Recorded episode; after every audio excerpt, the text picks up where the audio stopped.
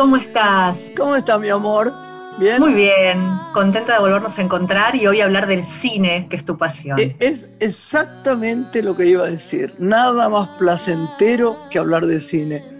Hay una cosa bastante maravillosa en los que hacemos cine en general. No, no, no digo que todo el mundo le pase, pero e, es hacer cine argentino, hacer cine y empujarlo y intentar que lo produzcan y estar denodadamente detrás de un texto, escribiéndolo, actuándolo o dirigiéndolo, está la hazaña que en realidad uno toma lo bueno de lo que le pasa a los demás como propio, por lo menos a mí. Yo veo con profundo amor las películas argentinas. Es verdad que a veces no me gustan, tampoco me gustan las mías a veces, pero digo, las veo como si fuera algo mío, pero a mí me pasa con casi todas las cosas de la vida, ¿sabes? Esto es un don que el Tata Dios me ha dado, el Dios en que cada uno crea. Yo, por ejemplo, voy a una casa de alguien muy amigo y ella, ay, qué suerte que tenemos esta casa, y la voy mostrando, ¿no? Me pasaba con lo de Pla. Decía, vengan a ver qué, qué lindo está el jardín y cómo están los cuartos después. Adoro, no tengo ni, soy como la chica de Breakfast at Tiffany, de Desayuno en Tiffany, que no le ponía nombre a las cosas porque le parecía que nada le pertenecían. Y a mí me pasa eso, ¿no? Entonces, eh, el otro día eh, había una película que yo no sabía que era ese día que, que se daban los premios. Y alguien me escribió que había ganado. Entonces me interesé quién había ganado película y la tuve a alguien que quiero mucho y que no trabajamos juntos, pero no sé nunca por qué. Creo que, que algún día o en otra historia, porque realmente este, creo que no voy a hacer más cine. Pero bueno, tengo amigas que la adoran, actores que la adoran, actrices que la adoran. Y, y es un gusto que usted la presente para que hablemos de todo. Y además de su película, que el otro día me pasó algo mortal. Yo no la había visto el año pasado porque trabajé duramente. Hice dos películas seguidas, tenía el show y empiezo a verla en Netflix, ¿puede ser? Sí, Netflix, acá, y se corta, se me corta el sistema, se corta el, el, el, eh, ayúdame, el, eh, la conexión a Internet. La conexión, eh, sí, se corta la conexión y bueno, ahora estoy por, parece una telenovela de, mala de México. No, es una película gloriosa que no me gusta verla parcialmente, ¿no? Así que usted preséntela. Vamos a celebrar hoy entonces el cine argentino por el reconocimiento internacional y local que está teniendo. Y es ella actriz, guionista, directora de cine, cuya última película, La Mesa fue presentada en la selección oficial de este 35 Festival Internacional de Cine de Mar del Plata y fue elegida como la ganadora del premio Flow al cine argentino. Pero otra de sus películas, otra de sus obras cinematográficas, Los Sonámbulos, fue recientemente elegida como la candidata argentina a los premios Oscar. Ella es hoy nuestra invitada, Paula Hernández. Muy bienvenida. Muchas gracias. ¿Cómo están las dos? Hola, Paulita. ¿Cómo va? ¿Bien? ¿Cómo va, mi amor? Bien, muy, muy contentos. La verdad que se juntó todo en un mismo día, el martes pasado, fueron así, era el estreno de las siamesas en el Festival de Mar, del Plata. Y bueno, Los Sonámbulos volvió a aparecer, ¿no? Porque Los Sonámbulos ya tiene un año y medio de estar casi dando vueltas. Mm, y, bueno, fue una, gran noticia ¿no? en, la, entrega de los premios Sur que se también se, bueno, se mencionara cuál era la película que iba a representar a la Argentina ante, ante los Oscars. Así que bueno, muy contentos, muy, muy contentos todos. Vos sabés que de la película La Siamesa sé muchísimo porque tenemos una amiga en común, que es la Ritiña, que es Rita Cortese, que todo el tiempo me habla y cuando todavía no estaban hechos los carteles o, como se llame la, edición de, de, la película, me mandaba fotos y yo moría de amor ya sé que vamos a hablar de los insomnios, pero contame un poquito, por favor, de Siamesa. Siamesa es una película, sí, vos tuviste mucho que ver, además porque esa peluca que usa Rita en la película eh, fue todo con, miel romano, que fue una ida espectacular. Este, y ahí salió con rubia, con una peluca increíble. Este, la Siamesa es un cuento de Guillermo Sacomano que yo leí hace ya un par de años, justo al mismo tiempo que estaba tratando de armar los sonámbulos. Los sonámbulos se iba demorando, tenía toda la financiación de afuera, de Ibermedia, un fondo suizo, pero el, dinero de acá, de, del Inca, estaba muy trabado, fueron años muy complicados los últimos. Y entonces, en medio de eso, decidí hacer otras cosas. Se me hacía muy difícil seguir esperando con una sola película. Empezamos con las siamesas como cuento, pensando ver si lo podíamos eh, trasladar a alguna situación más teatral, ¿no? junto con Rita y con Valeria Lois, que son las dos actrices que protagonizan la película. Hicimos algunos encuentros, algunos ensayos y finalmente, bueno, nos volvió a tirar de nuevo el cine, ¿no? Como querer irme del cine, pero volver al cine. Siempre se vuelve al cine, ¿viste? Siempre, Tremendo. Estaba en crisis total con el cine porque no podía hacer la película, estaba muy enroscada con eso y de golpe dije, bueno, veamos. Y no, al par de meses decidimos que no, que iba a ser algo más del orden de lo cinematográfico. Así que me presenté en un fondo de, había una beca del Fondo Nacional de las Artes para empezar a desarrollar proyectos, me presenté, salió ese dinero y con eso, bueno, dije, bueno, hay que ir probando a ver qué pasa con, con esta vía. Y ese fue el inicio de la película, que siempre fue escrita pensando en una pequeña película para filmarla con dos actrices principalmente y algún otro personaje muy chiquito que aparece en 15 días. Estuvo escrito de esa forma y así la filmamos y así la hicimos. Muy independiente, todo lo opuesto a lo que era Los Sonámbulos, ¿no? que era una, una, película con más estructura, con mucho casting, con mucha, muchos viajes. Este, y entonces, bueno, fue como una película muy libre de hacer después de la otra, justo un año después de Los Sonámbulos. Con Rita volví a trabajar después de Herencia y con Valeria Lois vengo trabajando en casi todas las películas, así que fue un poco una reunión de amigas, de pasarla bien y, con un equipo muy chiquito que es el mismo equipo con el que venía trabajando. Así que fue irme de vacaciones y filmar una película, más o menos. Y este reconocimiento que ha tenido ahora Paula Las Siamesas en el Festival de Mar del Plata, ¿te invita a pensarlo también en formato teatral para que siga circulando?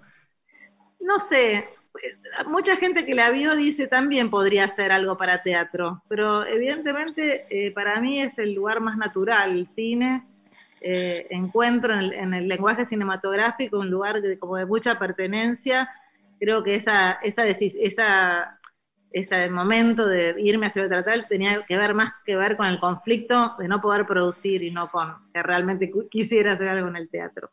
Eh, puede ser, pero por ahora estoy con las dos películas así muy, muy en el cine.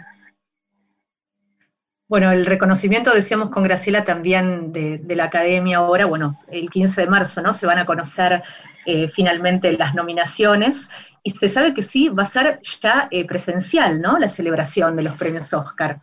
Sí, sí, se corrió al mes de abril, van a hacerlo presencial en el mes de abril.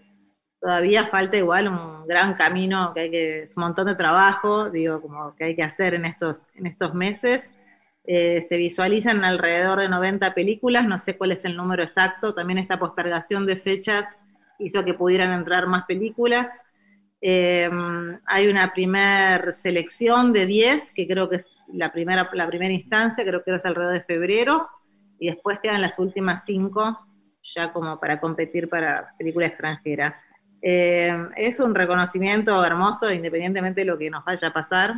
Creo que es un reconocimiento a la película, al trabajo y también un poco al cine independiente, porque fue una película eh, que no, no está sostenida por ninguna gran estructura. Y eso fue interesante también, ¿no? Que la apuesta, que los votantes hayan como valorado eso de la película. Hablábamos justamente de eso, ¿no? De, cómo un, formato así independiente tiene esta posibilidad de crecer y lograr este reconocimiento. Después con Graciela estuvimos hablando también de la profundidad del guion, de los vínculos, pero bueno, lo, charlamos después. Bueno. Yo voy a hacer declaraciones valientes. A lo mejor a mi amiga acá presente no le gusta mucho, pero Vos sabés que ah, para mí fue mágico que me sucediera. Yo empecé a ver la película Y en un momento dado el clima era tan fuerte, de lo poco que me pasó hasta que se cortó el, este bendito este, internet, internet. ¿no? Que pasa mucho. El otro día tuve un, encuentro con 300 compañeros, fue tan lindo. Lo, lo había organizado un amigo, que eso, y horrible, se cortó, una cosa sin límite. Vos sabés que le encontré ese clima agobiante que tenía la ciénaga. No me imagino que te caiga mal que te diga esto, porque no, es que lo pensaste. No. El, el tema es así. E, ese es el tema y ese es el tema que hay en estas reuniones, en este equipo de gente que va a una casa de weekend o de vacaciones o de en esto te doy este cuarto, me doy el otro. Ay, si no están bien hechos, es terrorífico. Y esto tenía un clima tan fuerte y tan agobiante, yo sentí un calor que ni te digo, y nada más que vi 10 minutos, ¿no? Hubo algo ahí mm, que, que para mí, para mí, yo, a, a mí me encanta la ciénaga, este, y tu película debe estar yo no estoy hablando de ningún parecido, vos me entendés bien cuando yo hablo. Sí, sí, me queda claro y además alguna gente recordó la ciénaga también viendo la película, como que es un comentario que lo escuché. Creo que lo que, digamos, que hay, hay cuestiones que se unen en el sentido de, digamos, de estas historias que no, tienen, no es que tienen una gran trama, sino que tienen que ver con la construcción de pequeños momentos, de pequeños estados. Exacto. Eso es similar la película igual dispara para, para lugares muy distintos a la Distintos, totalmente, sí. Me di eh, cuenta, va. Sí, va hacia otro lugar. Eh, creo que Las Ciénagas también eh, reflexiona más sobre cuestiones que tienen que ver con la clase. acá tiene, habla de una clase, no en relación a la otra. sin duda. bueno, creo que, pero puedo entender esta reunión, un espacio, el calor, el verano. Hay, hay situaciones que, por supuesto, puedo entender que se que, uno la conecte las películas, me parece un elogio, porque para mí La Ciénaga es una de las grandes. Yo, yo, te, lo, yo te lo dije como elogio, si no, no, te lo hubiera dicho, pero además no es, no es elogio, a ver si no me expresé bien. por parecido, por parecido. A mí lo que me gustó es que por fin, yo a veces en las películas, lo que me parece que falla es el clima. ¿Entendés lo que te digo? El clima. Entonces, cuando uno ve una película que el clima ya te agobia, te, pesa, te gusta, te lo crees, es una bendición. Y eso es lo que tenía la Ciénaga y esto es lo que tiene esta. Contame qué quisiste contar. Los Sonámbulos cuenta unos, los días previos a un festejo de Año Nuevo en una casona de campo familiar eh, es una película de una, que es una familia muy ritualista y muy endogámica, donde ha muerto el, abuelo hace unos años y todos los hijos y su mujer y demás quedaron medio desacomodados en relación a, cómo seguir con la vida, con la organización familiar, con la casa, con la editorial de libros que tienen. Y esa, ese universo está contado desde dos puntos de vista, que son el de la madre y el de la hija, la madre Erika Rivas y la hija Ornella de Lía, eh, son dos mujeres que están en pleno momento de, replanteo, si querés, existencial sobre quiénes son ellas, ellas en relación a sus propios cuerpos, cada una con su edad y con sus problemáticas, ¿no? Digo, la adolescente está en sus primeras menstruaciones, en el intento de independizarse de esos padres y de esa familia, de tener una voz propia, eh, de, de encontrar de encontrarse con, los, con, con sus familias de un lugar distinto, con un cuerpo diferente, donde se habilita el deseo, donde no hay una cuestión moral en, cuanto, relación al deseo, así lo viven los adolescentes, digo, no, no hay un tema moral. entonces, digo, toda esa curiosidad es, es, un momento de mucha reflexión para el personaje de la hija. Y la madre está justamente a partir de ese crecimiento y de ese desprendimiento de su hija, intentando reubicarse en ese rol, ¿no? Cómo acompañar a un hijo que está creciendo, cómo cuidarlo sin estar encima, sin estar lejos, qué lugar tiene ella en esa familia, qué pasó con su matrimonio, qué pasa con esa familia, con, su propia profesión que abandonó. Creo que es... Pero vos sabés que yo, ¿por qué digo yo eh, insomne? porque a mí me golpeó mucho la idea de la gente que no duerme o que es, me, golpeó, me golpeó mucho. Por eso dije insomnes, porque la verdad es que tiene algo que ver con eso también. Claro, la película transita toda esta idea del sueño, de la, digamos, de la inquietud que genera la noche, ¿no? el que no puede dormir, el que, el que tiene que tomar pastillas, el sonámbulo, el que está despierto durante el día pero está alcoholizado, entonces también está en ese estado, ¿no? Donde no estás con una lucidez este, propia de, estar realmente lúcido, sino que estás en esa especie de limbo entre esos dos estados. Y la noche también como idea de, lo que nos pasa a todos los seres humanos, que es como el lugar de la inquietud, ¿no? Siempre que uno tiene angustias, preocupaciones, es, en general es en la noche donde eso aparece. Así que por ahí va la película temas, entonces podremos decir la maternidad, los roles dentro de una familia, la realidad ¿no? que, vive una familia, todos estos temas, más la situación de sonambulismo que también se suma como parte de, los temas transitados. ¿Cómo fue, eh, Paula, el proceso de escritura del guion, que comenzó hace un tiempo ya, ¿no? Te llevó un proceso, eh, la escritura y tomó como cierta contemporaneidad. Sí, eso, eso es muy loco, eh, lo que nos pasa muchas veces cuando uno escribe y tarda tanto en hacer la película, porque es así, porque esos son los tiempos. Es un guion que yo empecé a escribir a principios del 2015. La película tuvo muchas reescrituras hasta filmar en el 2018. Y esas reescrituras fueron, por un lado, madurando el guion, perdiendo personajes, perdiendo líneas narrativas y encontrando otras pero la historia es básicamente la misma. Hace poco tuve que, para una, para una, charla, me pidieron que buscara la primera versión de guion, y fue interesante porque ya ni me acuerdo con qué me voy a encontrar, y digo, ah, ah, esto estaba, esto estaba, como que hay algo que, ahí estaba la película. Muy embrionario, con, con cosas muy torpes, este, pero bueno, sí fue muy interesante lo que fue pasando en relación al entorno, ¿no? Toda la cuestión que fue pasando con con las denuncias de los abusos y las declaraciones de las adolescentes y las, digamos, esto, eso nos agarró justo en el momento de la preproducción y del rodaje, y era muy intenso para el momento de trabajar también, de filmar, ¿no? Como intentar encontrar este, lo que era la película independientemente de todas las voces que había alrededor, que por supuesto eran absolutamente atendibles, porque la película, hay una parte de la película en la que transita en esa línea, y entonces eh, era un trabajo de reflexión permanente, ¿no? Eh, puntualmente sobre una situación entre los primos, cómo se contaba, no era lo mismo un abuso intrafamiliar que un abuso de claro, sin duda.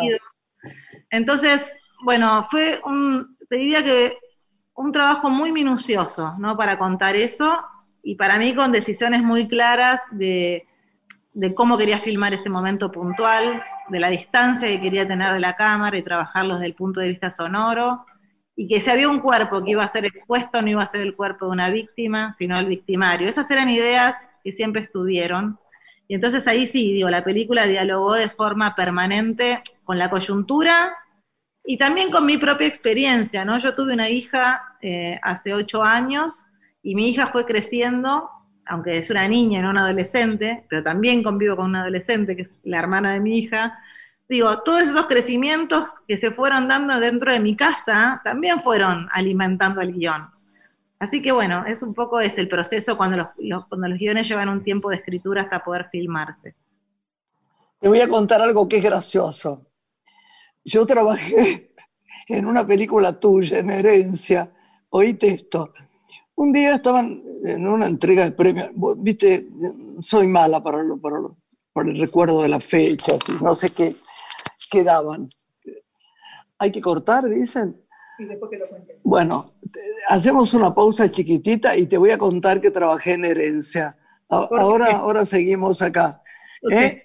Vale, ok. Seguimos enseguida. Un beso. Vale.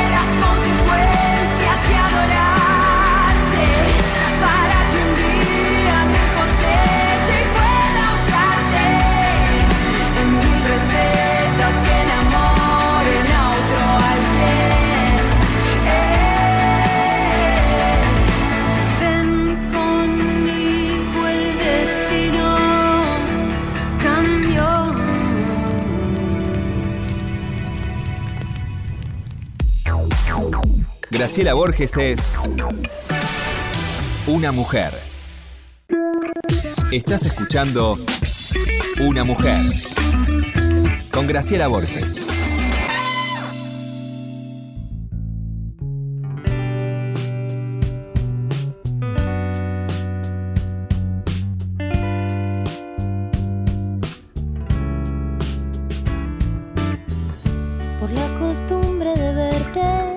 Empezó a gustar tu suerte y tu vida. Demasiado cerca de la mía. Decímelo otra vez, no entendí nada.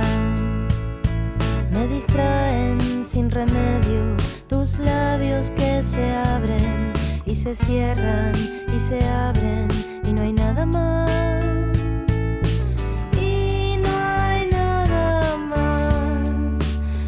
Próxima estación, verano. Apago la alarma de nuevo, subo la luz para verte. Algo me dice que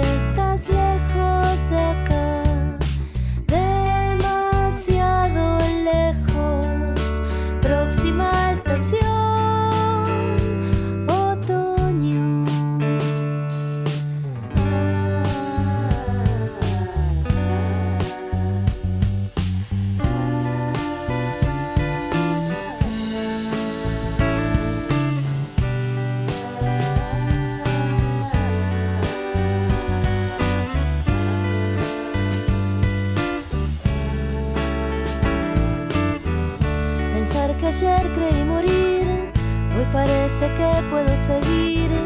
Un capítulo me hizo sonreír. Si me equivoqué, mejor o peor. ¿Quién tiene acaso todo asegurado? Próxima estación invierno.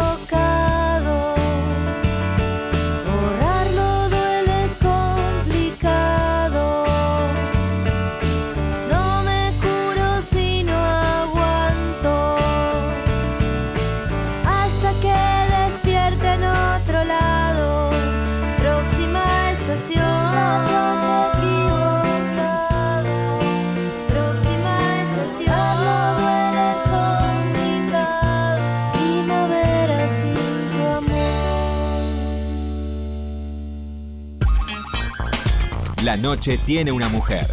Graciela Borges en la radio pública.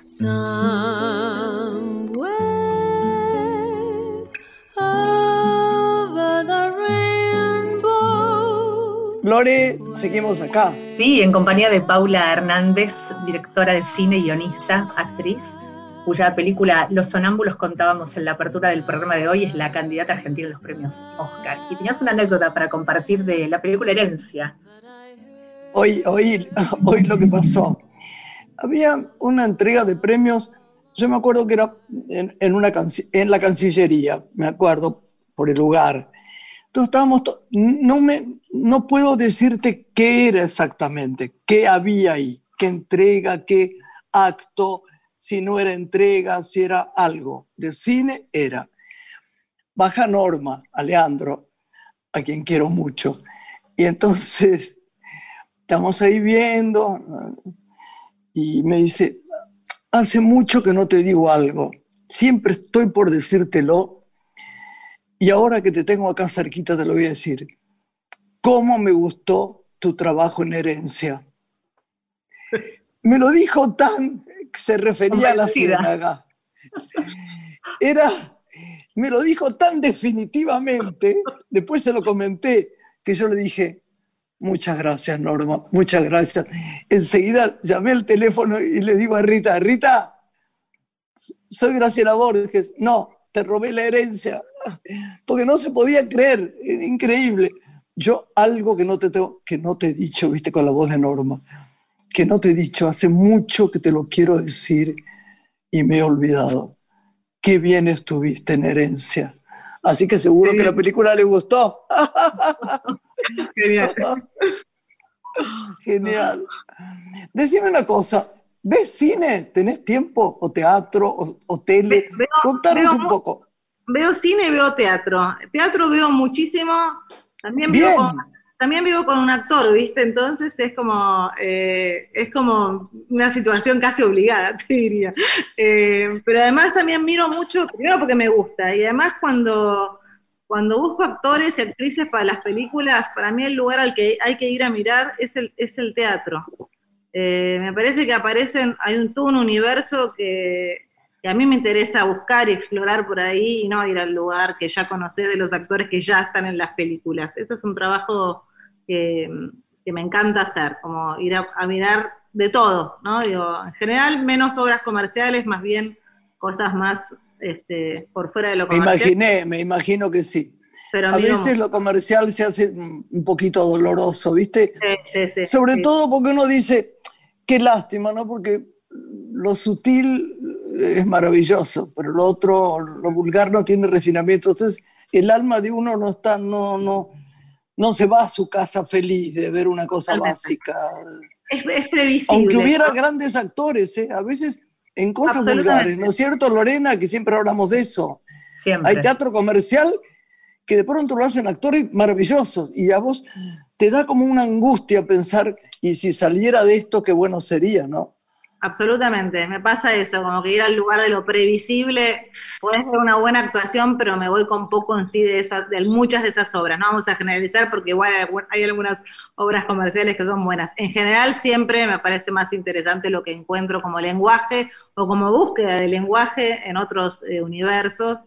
Eh, y con el cine me pasa parecido, tengo momentos de ver mucho cine, momentos de menos, cuando no tengo tiempo miro muy poco.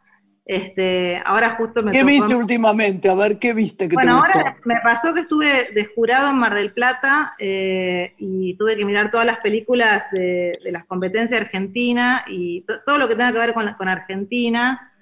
Y hay dos películas que me gustaron muchísimo. Una se llama Las Mil y Una, que es una película de Clarisa Navas, es una segunda película, me parece un trabajo precioso.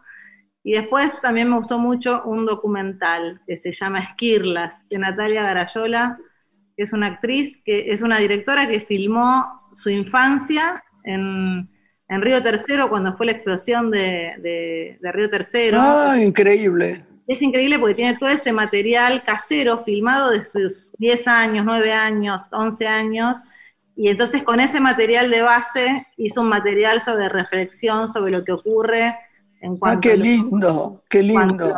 lo- lo- una situación de, este- de esta naturaleza interviene una vida familiar. Muy lindo.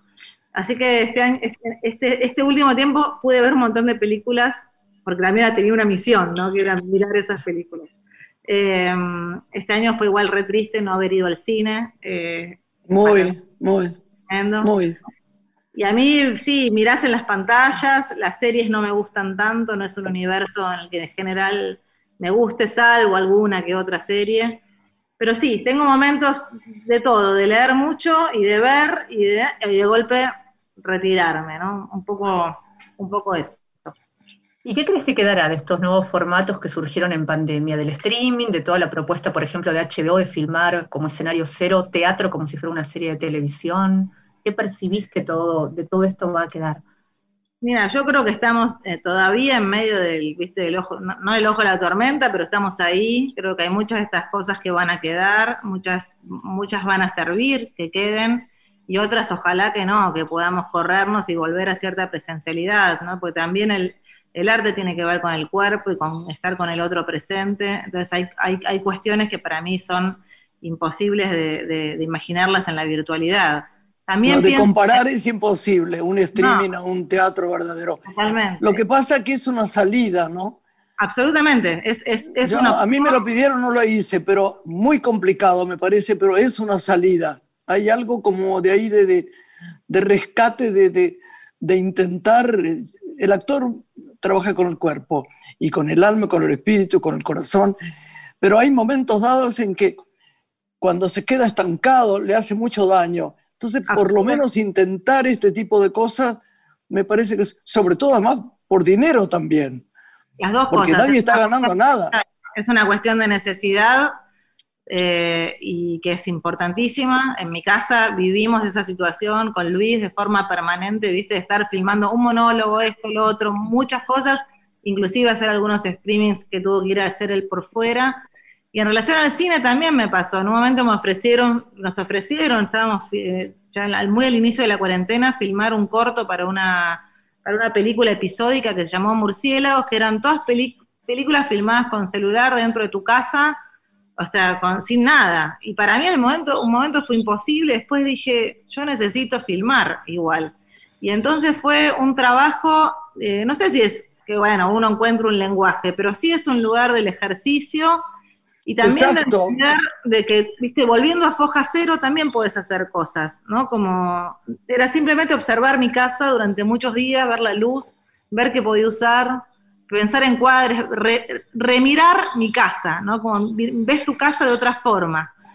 Y filmamos un corto con, con Luis Embroski, que es mi marido, y con mi hija dentro de la cuarentena. Eh, y fue una experiencia muy particular y muy linda también de haberla hecho.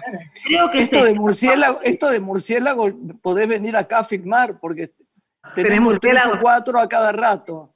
Y bueno, sí. Están por acá a las, eh, eh, eh, eh, a las 7, 8 de la tarde, decimos cerrando las puertas, que vienen los chicos. Claro, ¿no? claro. Sí, son inmundos de todas maneras. Espantoso, sí, espantoso. Este, así que creo que va a pasar, eh, todavía falta, me parece que decante, ¿no? Para ver qué cosas van a quedar. Seguro para muchas películas la posibilidad también de estrenarse en plataforma fue buena, digamos, muchas películas muy pequeñas que también en las salas duran un suspiro, entonces también tuvieron posibilidades de, de- de- de sostenerse un poco más. Creo que hay que repensar. Hay algunas cosas que me imagino que van a quedar y otras que, que necesariamente vamos a tener que vol- volver al cuerpo, creo. Claro. Sí, sí. Con Graciela siempre hablamos de la importancia del proceso de ensayos, ¿no? Que creo que en tu película se aprecia muy claramente, como también te lo pregunto si es así que te involucras con la puesta en escena, que parecería develarse en ambos aspectos que está presente. El ensayo y la puesta en escena en la que te involucras desde el guion. Sí, absolutamente. Digamos, yo escribo mis guiones porque los voy a dirigir, o sea, no, no, no, me considero una guionista eh, como de oficio, en el sentido de alguien que escribe para otros, digamos. Eh, sí, un poco ya te diría que desde mis guiones empiezan a aparecer ideas de puesta. El trabajo de ensayo con los actores eh, en Los Sonámbulos fue muy, muy, muy largo y muy intenso. Teníamos muy pocas semanas para filmar, eran cinco semanas de rodaje que teníamos que ir y venir a Moreno todos los días o a locaciones cercanas a Moreno eh, para poder contar esta casona de campo y no irnos a 200 kilómetros de la ciudad. Siempre Entonces- nos pasa lo mismo, ¿no? Siempre, Sí. siempre es duro, siempre es duro. Así que fue así. Ay, Dios. Y sí, el trabajo con los actores fue mucho, eh, de leer, ensayar, encuentros, eh, desde muchas escenas que in- inclusive se reescribieron a partir de los ensayos, un entrenamiento con los más chicos, con los adolescentes, con María Laura Berch, que es alguien que trabaja con niños y adolescentes, que fue un trabajo muy, muy, muy arduo también. Y, creo que es eso. Eh, para mí era importante llegar a ese rodaje sintiendo que esta era una familia y eso requería un gran trabajo previo. Obviamente que la apuesta un- también la íbamos, iba, iba trabajándola con mi fotógrafo y mi asistente de dirección y, la directora de arte, y fue un trabajo también en paralelo que se iba gestando a los ensayos. Eh, y por supuesto, después es, bueno, lo que ocurre ya cuando estás con todo esto trabajado, ¿no? Yo- a mí me tranquiliza ir con las cosas muy trabajadas, inclusive para después correrme de eso que trabajé, ¿no? Como, Sin duda. Pero lo que yo te dije antes del, del- clima es fundamental. Aparece la primera secuencia, el, el- primer minuto, y vos sabés qué clima tiene la película y qué clima cultura. Y hay veces en que no ocurre. Te da una angustia espantosa porque hay films que te parecen interesantes y que de pronto ves que no está el clima. El clima es fundamental. Es el accionar de la película. En el tuyo había una clima, un clima que, no sé, transpirabas eh, en la película.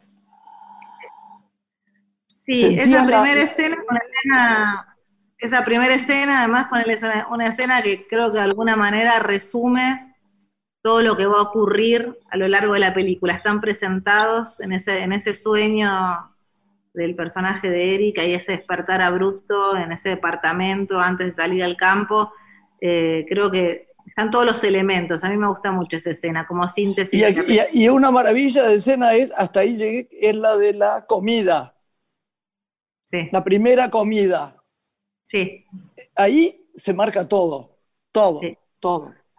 todo, Sí, fue una- todo, sí, es- ¿no? a mí esa escena me encantó filmar porque además me interesaba registrar no solo lo, lo que pasaba con los personajes que tenían el texto, sino como contar lo que pasaba por fuera, ¿no? Como el, que- el que está Sí. escuchando, que está comiendo, como todo lo que uno, lo que uno, lo que pasa en una mesa en una situación de mucha gente, ¿no? Que no estás simplemente mirando al que habla, sino que hay un registro de todo un lado B, de todo un off, que, que para mí fue interesante también pensarla así, la escena, la puesta de la escena esa. Actores Eh, divinos, tu marido, actor divino, y, y mi Eriquita de mi corazón, actriz maravillosa, todos, maravillosa. Yo, Sí. yo compartí el premio con ella, con, también con Mercedes, porque escribí, eh, me lo dieron, ahora es mío, lo reparto como quiero, y lo repartí entre todas. Todavía no Ah. vi el trabajo, no, no vi el trabajo de la chiquitita de... eh, de Amanda Minujín, Ah, de Minujín. Quiero verlo, quiero Está muy bien. verlo, está muy bien. pero lo repartí. Están todas es así. La verdad que están, la- la- las tres estaban hermosas, así que en, su- en, sus, en sus películas. Vos, Mercedes y Erika. Bueno, son Sí. todas grandes actrices. ¿Qué vamos a decir? tan divinas, tan divinas. Y, yo me, me- y ella me escribió a mí también. Le digo, no, vos sos un cielo, le dije. Yo tengo un amor enorme por Erika y no, no la veo casi nunca, pero cuando la veo, viste, cuando te pones de una alegría especial, que hay gente que vos amás y la ves y, ah, acá está, le tengo una ternura además. Me parece una persona tan sensible, ¿no? Bueno, me pasa lo mismo con Mercedes, mucho. Yo adoro a Mercedes.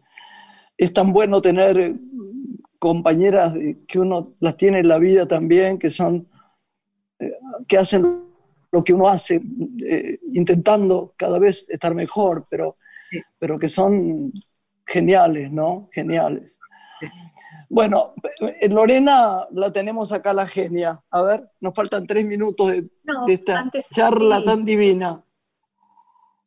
Si pudiera Paula contarnos, eh, me preguntaba qué poética atraviesa la trama de su obra, ¿no? Si hay un propósito en cada una de sus películas, más allá de que cada una está atravesada por distintos momentos, porque de pronto uno rescata vínculos familiares, mandatos, que desde algún lugar en cada una están, ¿no? Pero me gustaría saber de tu parte qué es lo que vos sentís que inspira a, esta geografía de, de tus películas.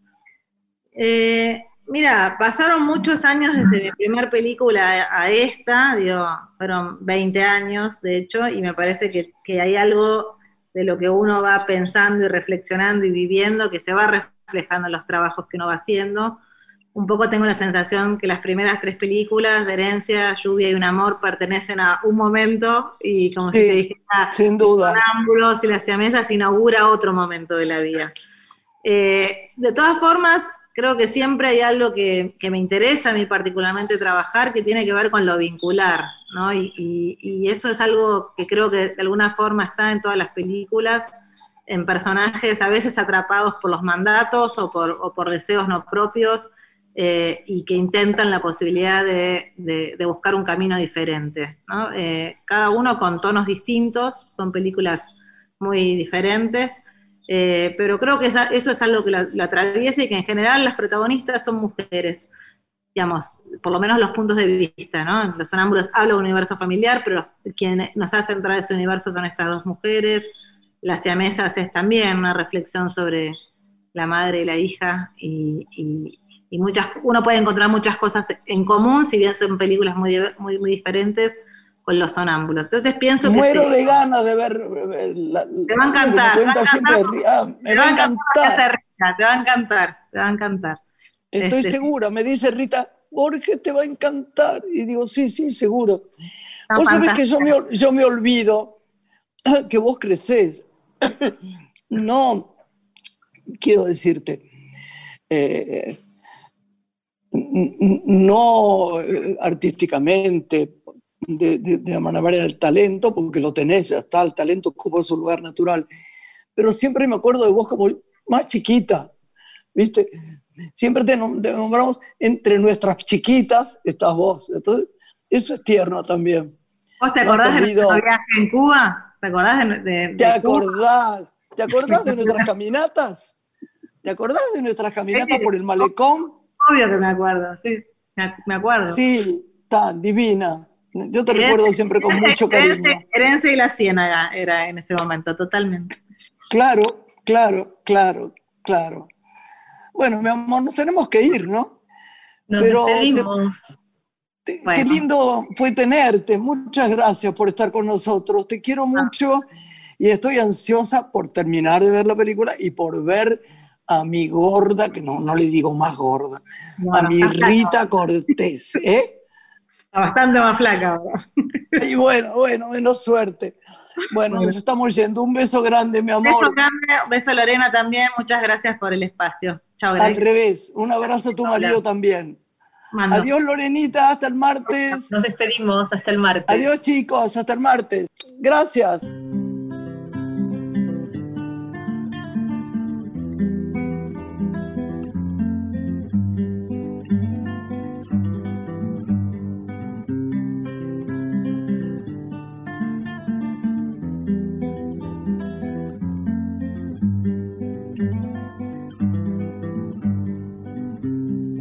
Se ha perdido. Conocer el delirio y el polvo. Se ha perdido esta bella locura, su breve cintura debajo de mí. Se ha perdido mi forma de amar. Se ha perdido mi huella en su mar. Veo una luz que vacila y promete dejarnos a oscuras. Veo un perro ladrando a la luna con otra figura que recuerda a mí. Veo más, veo que no me halló. Veo más, veo que se perdió.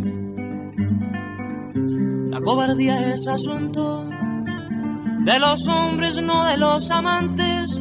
Los amores cobardes no llegan a amores, ni a historias se quedan allí.